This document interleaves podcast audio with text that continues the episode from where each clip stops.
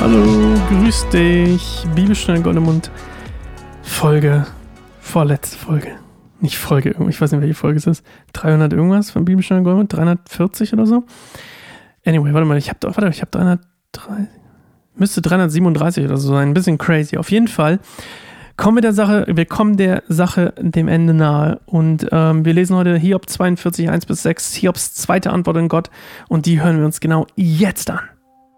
Da antwortete Hiob dem Herrn, nun weiß ich, dass du alles kannst. Kein Vorhaben ist für dich undurchführbar. Wer ist es, der Gottes weisen Plan ohne Verstand verdunkelt?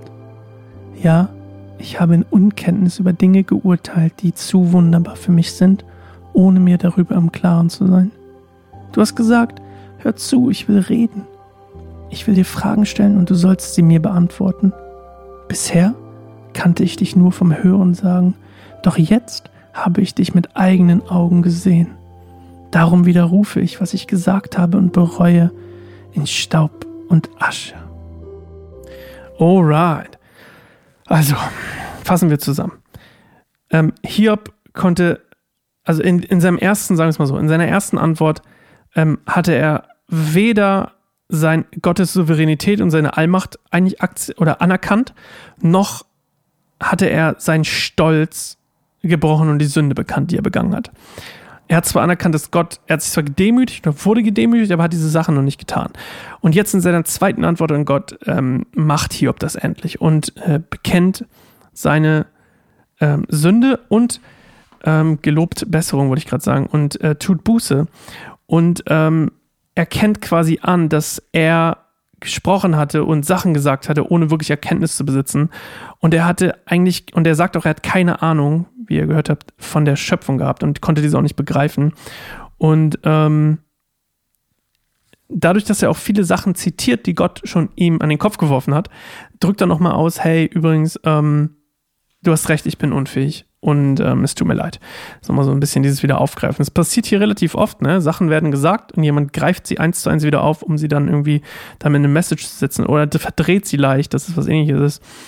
Und ähm, Hiob hat hier wieder quasi diese persönliche Begegnung mit Gott. Wiederum die, die Auslegung, die meist, die, die normale Auslegung ist eigentlich, dass äh, es wieder eine geistliche, ähm, also er hat Gott geistlich gesehen, nicht physisch.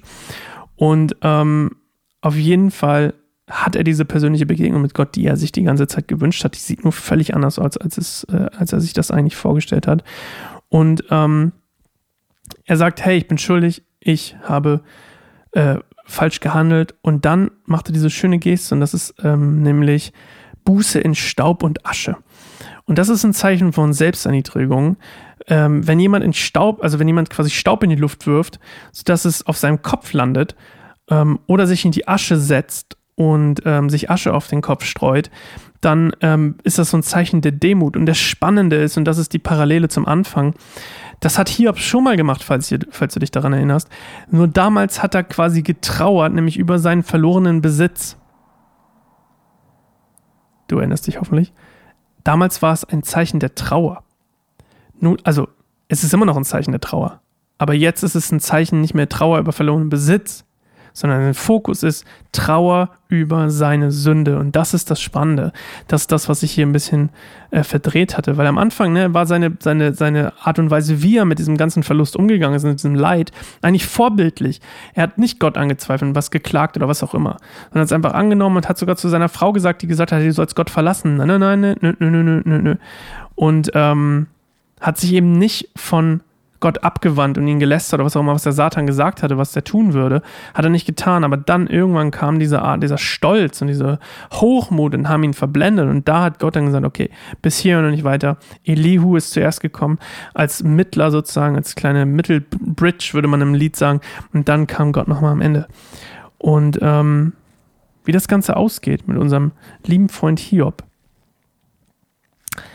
ähm, und zwar nämlich, was als nächstes passiert, nämlich mit seinen drei Freunden und wie es mit Hiob zu Ende geht, das hören wir morgen in der letzten Folge Bibelstunde Goldemund. Dann kommt noch ein Epilog, aber das war's.